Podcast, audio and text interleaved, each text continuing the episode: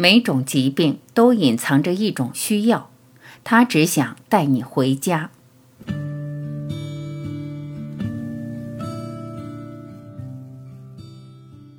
一，疾病起始于情绪体。疾病与健康，这是每一个人迟早都会遇到的问题。首先，我想谈谈疾病到底是什么。一切疾病都起源于精神层面。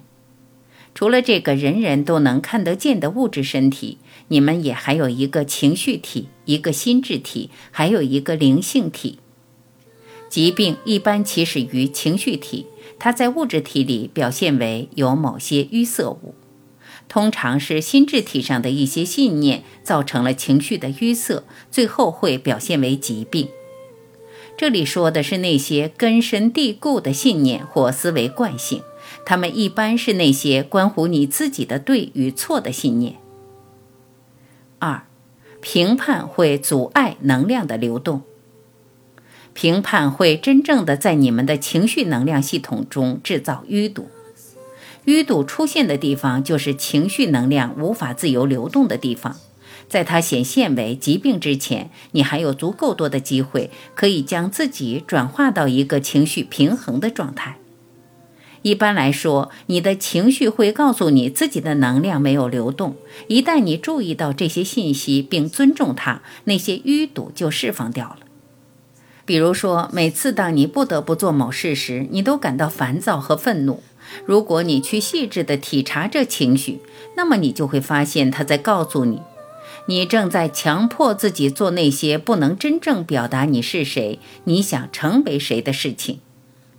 然而，如果你总是忽略自己的情绪，强迫自己去做那些令自己不快乐的事情，那么这情绪就会转入地下。他会将自己从意识中隐藏起来，而在肉体中表达自己。压抑的情绪是希望引起你关注的能量，一旦它开始在肉体中表达自己，疾病就出现了。三，疾病提示你需要疗愈的地方。一般来说，每种疾病都指向一个长期忽略的内在的情绪问题。而身体上的症状是情绪问题能够在另一个层面上为你所见，这实际上是在帮助你接触到这些淤堵。从这个意义上说，疾病的症状或疼痛都是灵魂的语言。灵魂渴望自己的内部能够充分交流。当能量自由地流动并不断地自我更新时，灵魂是快乐的，而淤堵则阻碍了能量的自由流动。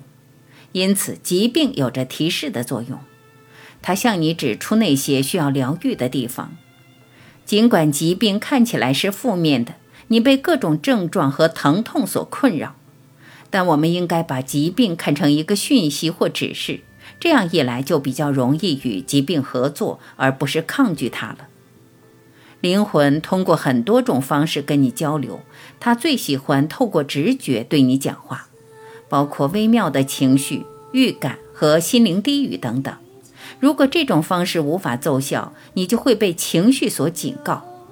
情绪大声地讲话，他们明白无误地告诉你，你必须审视自己的内心，找到激起情绪反应的原因。任何时候，只要你被情绪严重的困扰了，你都要找到它的原因和含义。只要你平静下来，仔细倾听，灵魂就会告诉你答案。如果你抵抗或者否认自己的情绪，灵魂就将通过身体来对你讲话。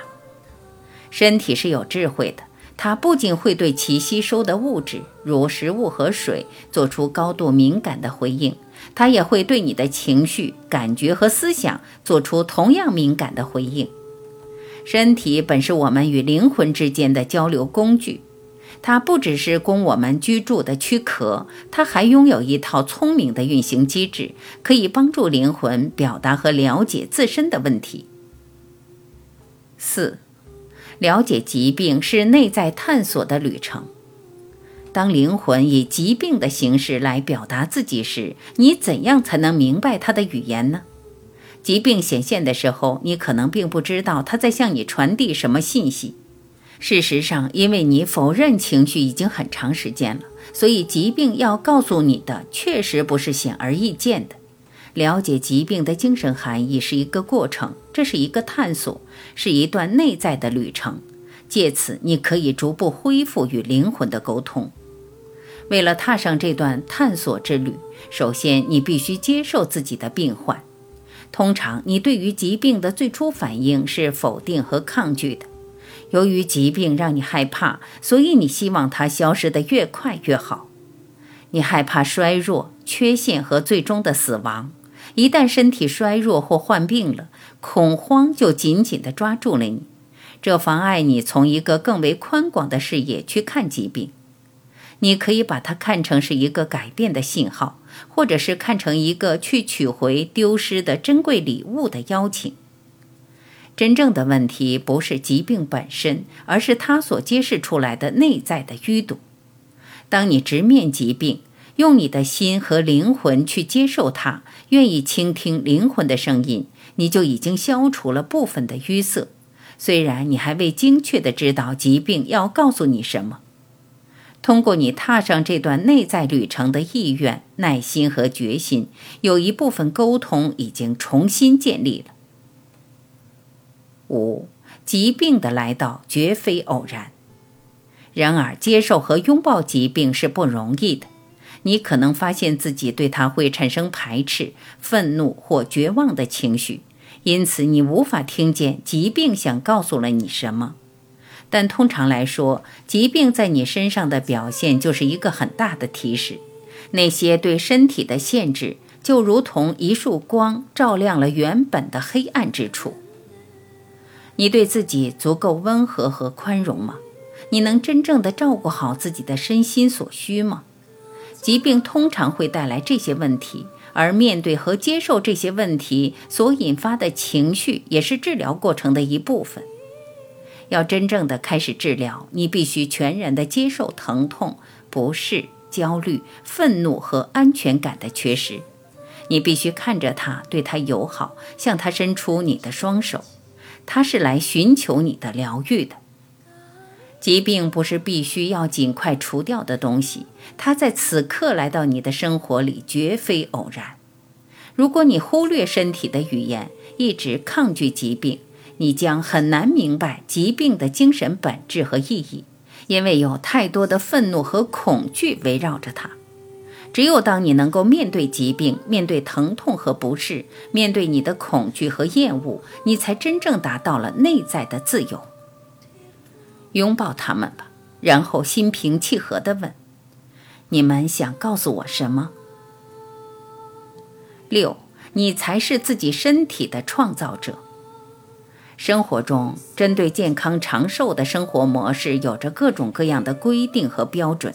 然而，这些格式化的观念跟灵魂之路没有任何关系。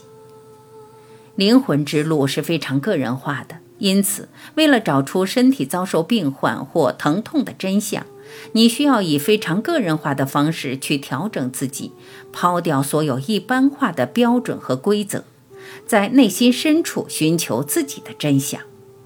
这对你而言是个巨大的挑战。因为你被疾病中的恐惧和恐慌紧紧抓住了，所以你会匆忙地去求助于外部的权威，寻求建议和安慰。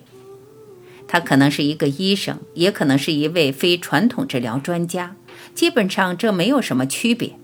重要的是，你出于恐惧放弃了自己的责任，而倾向于把它交付给别人。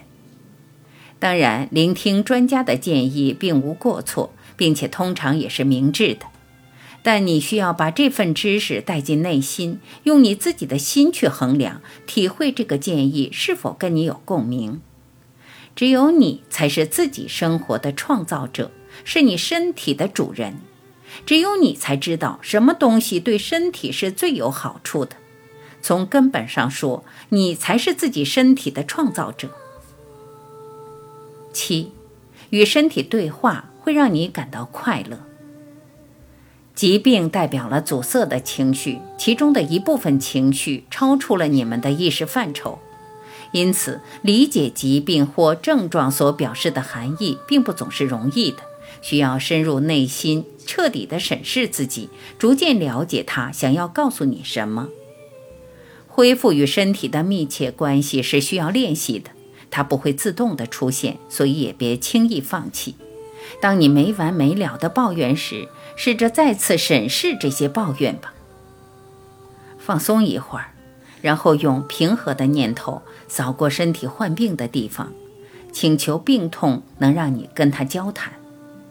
如果你这样做了，当身体以什么感觉来回答你时，你会觉得快乐，你会为那失而复得的亲密关系而感到幸福。